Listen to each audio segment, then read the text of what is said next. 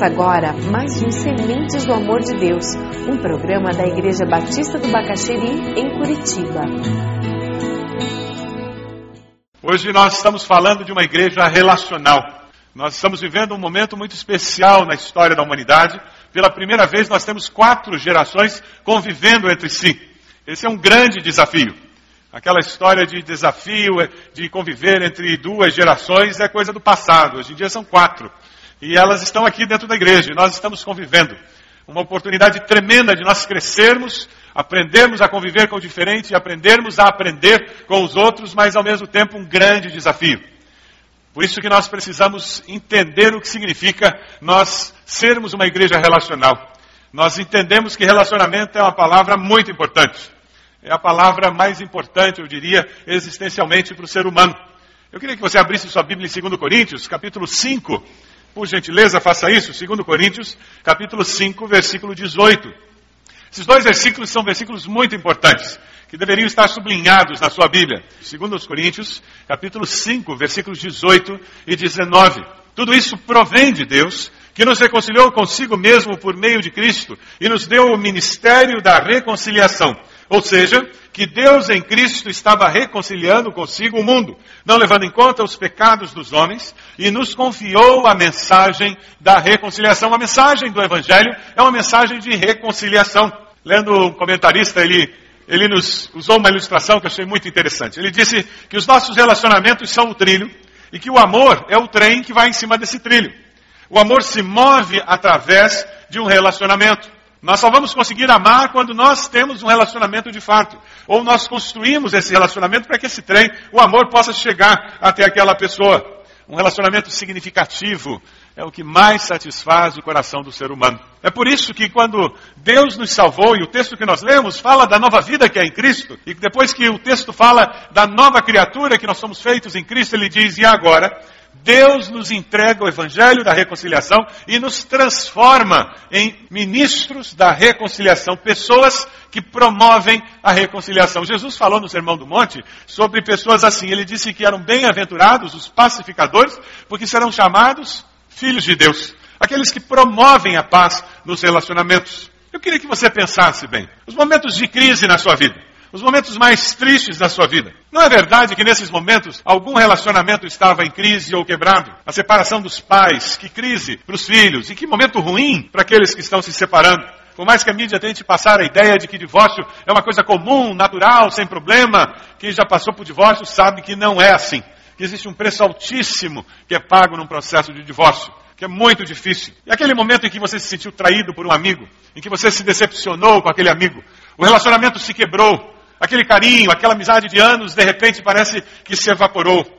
Momento em que relacionamento é quebrado, quando um filho rebelde sai de casa, uma filha rebelde bate a porta e não quer mais falar com os pais. Momento de crise, quando o ressentimento toma conta na família e alguém já não fala mais com o outro.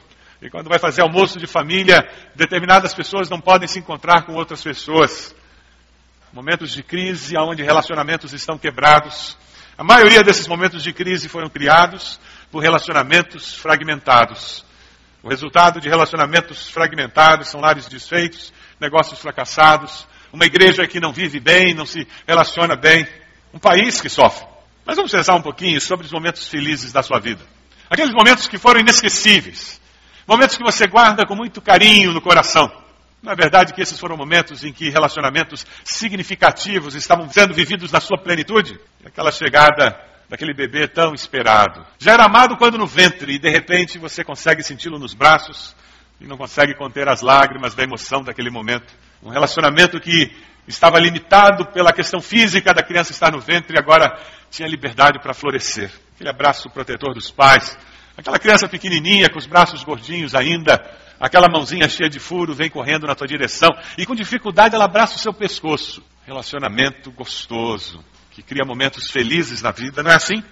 Aquele encontro com amigos que parece que horas se tornarem minutos, de tão rápido que elas passaram. Aquele encontro que quando termina é sempre com aquela afirmação, nós precisamos fazer mais disso, nós precisamos marcar outros encontros como esse. Porque foram momentos tão gostosos, tão significativos, que parece que a gente precisa sempre repetir. Aniversários, Natal, quantos relacionamentos fortalecidos.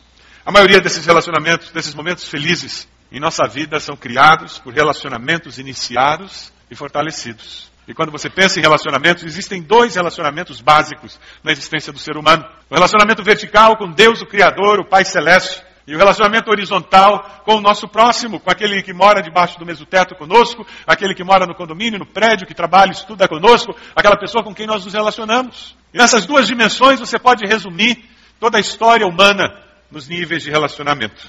Eu queria que nós lêssemos juntos uma frase que fala sobre a igreja relacional e essa dimensão vertical do relacionamento com Deus. Uma igreja relacional tem um compromisso com Deus de promover o encontro do ser humano com o seu Criador, por acreditar que este relacionamento é essencial para uma existência significativa. Você acredita nisso? Diga amém.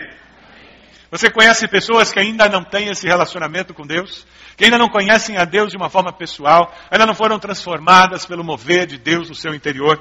Eu queria, de uma maneira bem simples, compartilhar com você o que é conhecido como caminho de Romanos para a salvação. É um recurso muito simples que você pode usar em qualquer lugar, no trabalho, na escola, em casa, na sua célula, quando aquela pessoa está frequentando a célula e de repente no lanche você diz: Chega aqui, deixa eu compartilhar com você como é que você pode tomar essa decisão ao lado de Jesus. Eu vou pedir que você abra a sua Bíblia. Isso, o caminho de Romanos, você vai marcar na sua Bíblia o lugar e você vai saber direitinho como fazer isso. E nós vamos começar pela última página da Bíblia.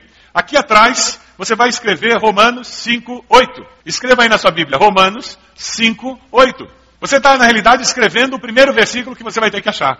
Assim, quando você estiver conversando com aquela pessoa, tudo que você tem que fazer é abrir a, a última página da sua Bíblia e ver lá, Romanos 5, 8. Caminho de Romanos. Aí agora vamos abrir lá em Romanos 5, 8. Um versículo conhecido nosso. Ah, eu fui treinado para esse caminho de Romanos, iniciando dizendo que todos nós éramos pecadores. Eu tenho invertido e usado Romanos 5,8, que eu gosto de começar com uma tônica positiva, dizendo que Deus nos ama, apesar de todos sermos pecadores. Por isso que eu começo com Romanos 5,8. Vamos ler juntos o versículo, Romanos 5,8? Mas Deus demonstra seu amor por nós, Cristo morreu em nosso favor quando ainda éramos pecadores. E você fala que Deus nos ama e você tem experimentado esse amor. E esse amor transformou sua vida, apesar de sermos pecadores. Agora, na margem da sua Bíblia, aqui na margem, você vai escrever um outro versículo, 3:23. Escreva aqui do lado em Romanos 5:8. Do lado do versículo 5:8 você escreve 3:23 na margem. Você escreve na margem do lado do versículo 5:8 você põe 3:23. Dessa forma você tem como encontrar o próximo versículo agora. Então você abriu no 5:8 e tem escritinho do lado qual é o próximo versículo, 3:23. Então você põe na margem 3:23. Vamos lá para o 3:23? Pois todos pecaram e estão destituídos da glória de Deus. Por isso que Jesus teve que morrer na cruz por todos, porque todos nós somos pecadores. Até aquela tia boazinha, uma santa, aquela velhinha que não faz mal para ninguém, teve um dia que ela quis estrangular o marido. Teve um dia que ela quis chutar o cachorro. Porque todos nós somos pecadores. E você anotou 3,23 e você leu ali, e do lado do 3,23 você tem 6,23. Então, do lado do 3,23 você coloca 6,23. Assim, quando você termina de ler que todos são pecadores, você já sabe qual é o próximo versículo. 6,23. Pois o salário do pecado é a morte, mas o dom gratuito de Deus é a vida eterna em Cristo Jesus, nosso Senhor. O salário do pecado, a consequência do pecado, é morte, separação de Deus. Mas o presente de Deus é vida eterna. Deus nos dá esse presente. E como que você pode ter isso? Do lado do 6,23, você vai colocar 10, 9. Do lado do 6,23, você coloca 10, 9. Se você confessar com a sua boca que Jesus é o Senhor e crer em seu coração que Deus o ressuscitou dentre os mortos, será salvo. Aí coloca do lado do 10.9, oração. Aí você faz uma oração. Você pergunta para a pessoa, você quer fazer uma oração agora e confessar para Deus que Jesus é Senhor e pedir que Ele seja o seu Salvador e perdoe seus pecados? E a pessoa disser, quero. Segura a mão da pessoa, fecha os olhos, faz uma oração e pede para a pessoa repetir, entregando a vida a Jesus. Uma maneira de você conduzir alguém a ter essa experiência. Você pode levar seus filhos a ter essa experiência. Você conhece pessoas que precisam encontrar esse Jesus, que precisam ouvir desse relacionamento? Lá em Atos 20, 20. Vocês sabem que não deixei de pregar-lhes nada que fosse proveitoso, mas ensinei-lhes tudo publicamente e de casa em casa. Nós precisamos ensinar essas verdades eternas de casa em casa. Compartilhar com as pessoas que existe salvação e vida eterna em Cristo. André foi buscar Filipe e Nataniel. Samaritana fez o quê? Quando encontrou Jesus, foi buscar os amigos dela na cidade. Cornélio chamou todo mundo, reuniu nessa casa para receber Pedro e disse: Nos conte como que nós podemos conhecer esse Deus. O carcereiro, quando viu Paulo e Silas e eles não tinham saído fugindo, ele disse: Eu preciso dessa salvação. E ele convida-os à sua casa e ele se converte. Talvez você esteja aqui porque alguém o chamou, alguém o convidou e você consegue lembrar que essa pessoa convidou. E agora é a sua vez de convidar alguém. Quem sabe você já teve a alegria de convidar alguém e ver essa pessoa tomando uma decisão ao lado de Jesus. Algo bom, verdadeiro. Deus, nós oramos, clamamos, pedimos salvação. E nos colocamos à tua disposição, Senhor, para falar do teu amor para essas pessoas. Pedimos que o Senhor crie oportunidades para que possamos usar a tua palavra, esse caminho de Romanos, Senhor, para explicar o que significa ter Jesus como Senhor e Salvador. Nós oramos em nome de Jesus. Amém. Relacionamentos, eles são muito importantes. O nosso relacionamento vertical, ele tem um impacto tremendo nos demais relacionamentos. Porque Deus é amor e quando nós acertamos a nossa vida com Deus, se torna mais fácil amar os outros. Nós começamos a descobrir o que é amor incondicional. Nós temos muita dificuldade como ser humano para lidar com essa questão. Nós temos relacionamentos quebrados porque nós não aceitamos as pessoas como Deus as aceita. Nós temos relacionamentos quebrados porque nós nos sentimos traídos pelas pessoas muitas vezes, injustiçados, caluniados. Nós temos os nossos direitos e nos achamos prejudicados, não respeitados. E relacionamentos quebrados, eles trazem um fardo tremendo na nossa existência. Eles criam dificuldades para que nós possamos viver a vida cristã na sua plenitude. Eu queria falar sobre essa outra dimensão de relacionamento, que é o relacionamento com o próximo, a dimensão horizontal. Eu queria que nós lêssemos juntos uma frase que tenta expressar essa verdade que nós cremos em nossa igreja. Vamos juntos ler essa frase? Uma igreja relacional promove uma vida de paz nos relacionamentos interpessoais, para que manifestações do amor de Deus estejam presentes em todos os momentos e em todas as circunstâncias. Você acredita nisso? Diga amém. É por isso que nós temos que ser conhecidos como pacificadores como pessoas que promovem a paz nos relacionamentos, como pessoas que são usadas por Deus e identificadas pela sociedade como filhos de Deus. Não porque somos religiosos, mas porque promovemos a paz nos relacionamentos. Gálatas 5,16 nos diz: Por isso digo, vivam pelo Espírito e de modo nenhum satisfarão os desejos da carne. Viver no Espírito é experimentar essa mudança valores diferentes e eu começo a agir de forma diferente. E as pessoas começam a achar que eu estou virando fanático, você está no caminho. E os parentes começam a dizer que você não sai da igreja, você está no caminho. E o pessoal fica dizendo que agora você só lê a Bíblia, você está no caminho. Porque eles têm que achar que mudou alguma coisa mesmo. A pior coisa que um crente pode ouvir de alguém que não conhece a Cristo é: Nossa, você é crente, mas nem parecia, você é igual a mim. O dia que você ouvir essa palavra, meu irmão, vai para casa, se ajoelha, chora, pede perdão. E diz: Tem misericórdia de mim, Senhor. Porque quem não conhece ao Senhor não enxerga a diferença em mim, não vê a luz de Cristo em mim. Zaqueu mudou de vida. Eu estava lendo um livro preparando essa mensagem. Ele uma história muito interessante. O escritor estava falando de um aluno seu no seminário, que quando ele falava de relacionamentos e a importância de termos relacionamentos saudáveis, aquele aluno de repente tomou a palavra e disse: O senhor fala isso que o senhor foi criado no lar cristão. Seus pais conheciam a Deus, temiam a Deus, o amavam. O senhor não teve a vida que eu tive. Eu fui criado no inferno. E aquele professor deu espaço para que aquele aluno continuasse a falar da sua história. Ele disse: há 26 anos atrás, o meu pai nos abandonou. Enquanto ele estava em casa, era um inferno, brigando, batendo na minha mãe. E depois que ele foi embora, o inferno continuou. Porque minha mãe trabalhava que nem uma louca e mal conseguia colocar alguma comida em cima da mesa. Eu e meus irmãos sofremos demais pela ausência, pela rejeição, pela negligência do meu pai. Eu não quero ver aquele homem. Eu não sei o que eu vou fazer se um dia aquele homem cruzar na minha frente. Eu odeio meu pai.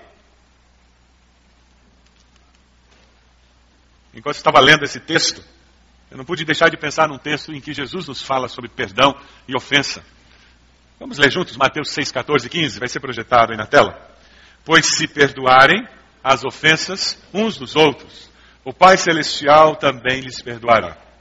Mas se não perdoarem uns aos outros, o Pai Celestial não lhes perdoará as ofensas.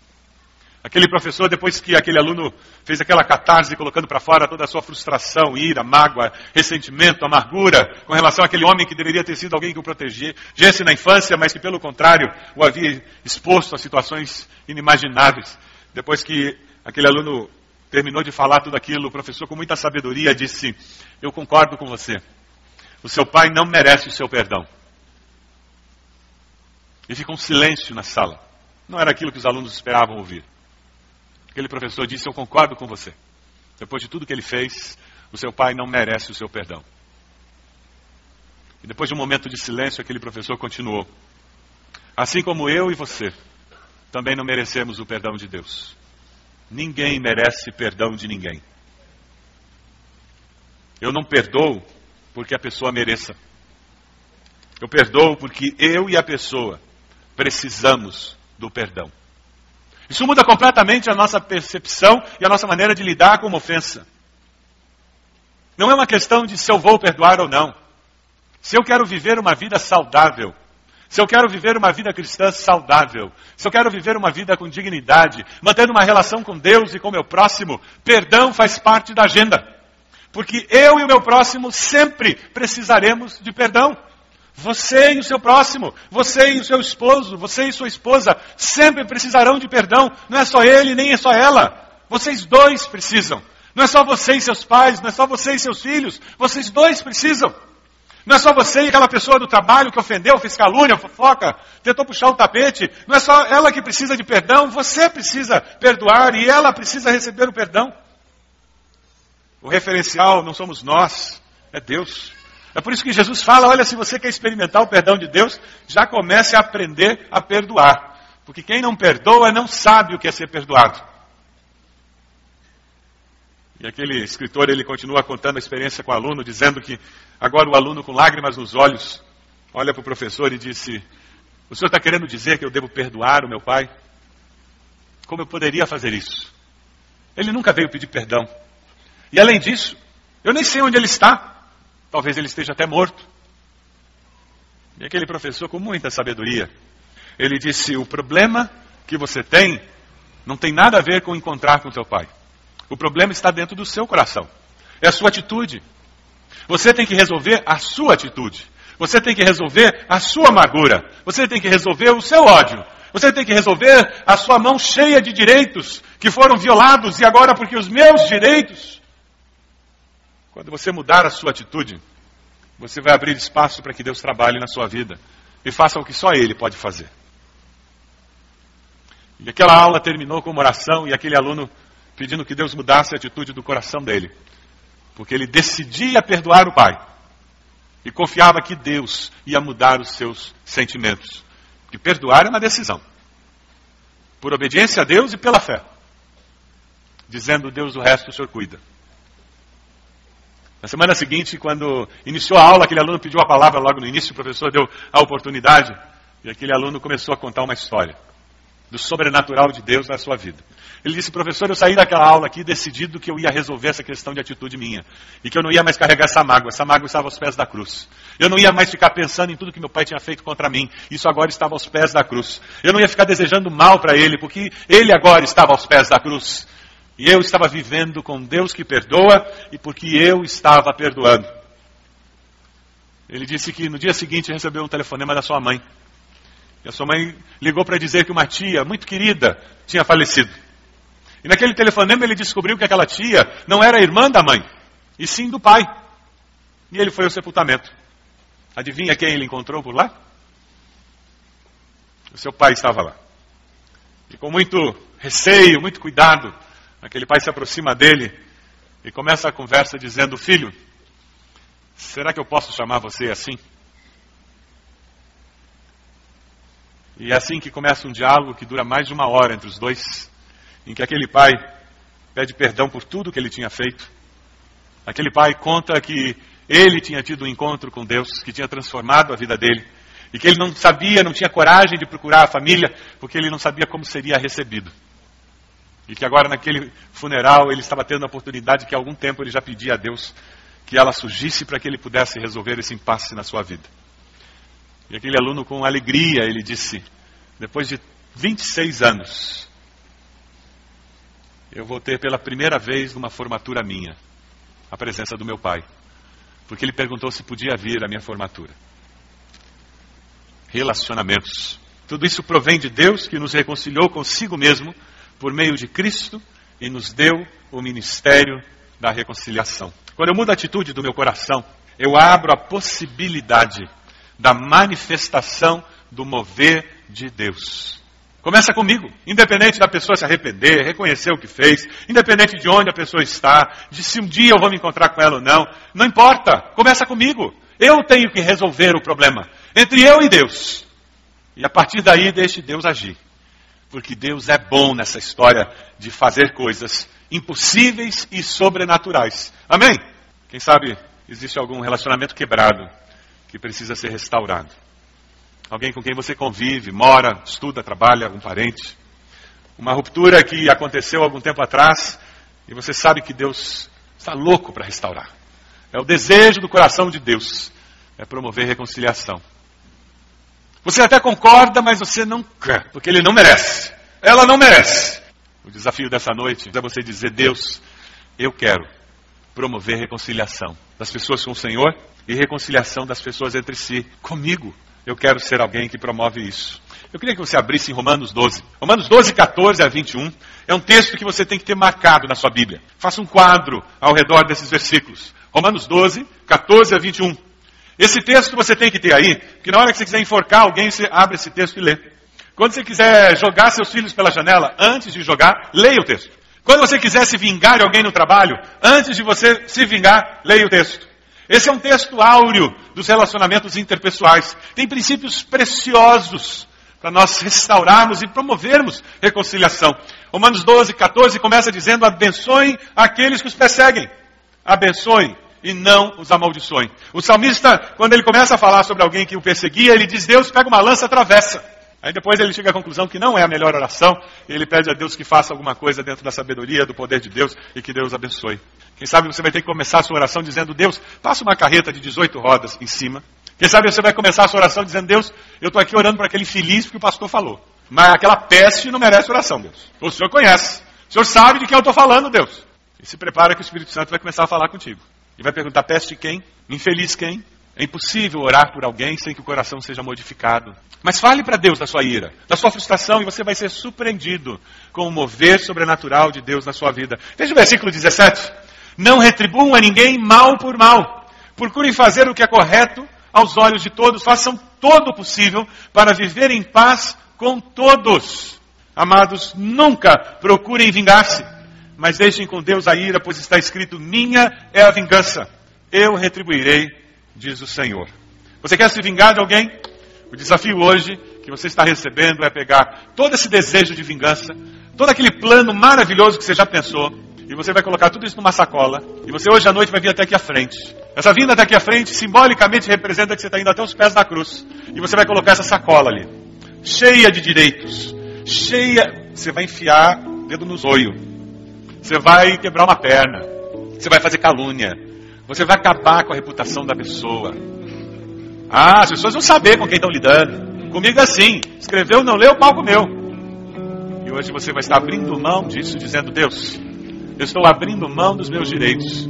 Porque eu quero promover a paz. Se tem alguma vingança, se tem alguma disciplina que essa pessoa merece, quem vai dar é o Senhor, não sou eu. E prepare-se, porque Deus surpreende a gente. Ele não faz necessariamente o que nós achamos que tem que ser feito. Ele faz o que ele sabe que tem que ser feito. E aí o texto continua no versículo 20, dê uma olhadinha. Ao contrário, se o seu inimigo tiver fome, dele de comer. Se tiver sede, dele de beber. Fazendo isso, você amontoará brasas vivas sobre a cabeça dele. E o versículo 21, aquele final que está sublinhado ali, vamos ler todos juntos? Não se deixem vencer pelo mal, mas vençam o mal pelo bem. Isso aí tem que ser feito ponto cruz desse versículo, pintado em tela, impresso em computador, colocar no descansador, colocar na geladeira da casa. Isso aí a gente tem que ter em vários lugares. Para nos lembrarmos que nós vencemos o mal como? Com o bem. Ministros da reconciliação e tem um relacionamento com Deus Todo-Poderoso, eles já aprenderam que a melhor coisa que nós podemos fazer é pela fé abençoar que nos persegue. Pela fé, vencer o mal com o bem. Meus amados, nós te louvamos, te engrandecemos, porque o Senhor é bom e a sua misericórdia dura para sempre, Senhor. Te damos graças porque a tua palavra fala aos nossos corações.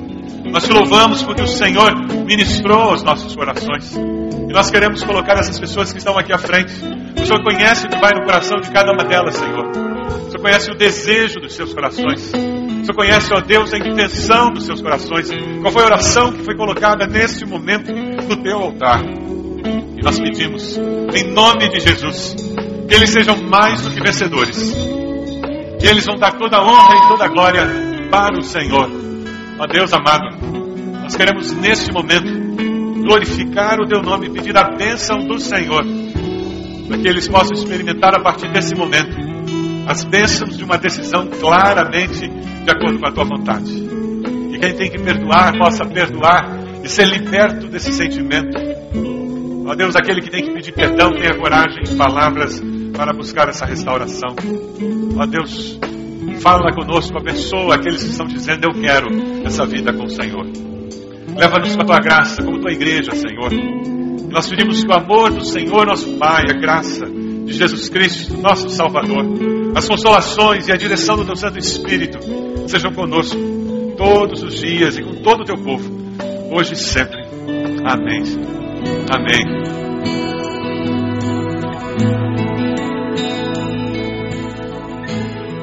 Este foi mais um programa Sementes do Amor de Deus, com o pastor Roberto Silvado, da Igreja Batista do Bacaxeri.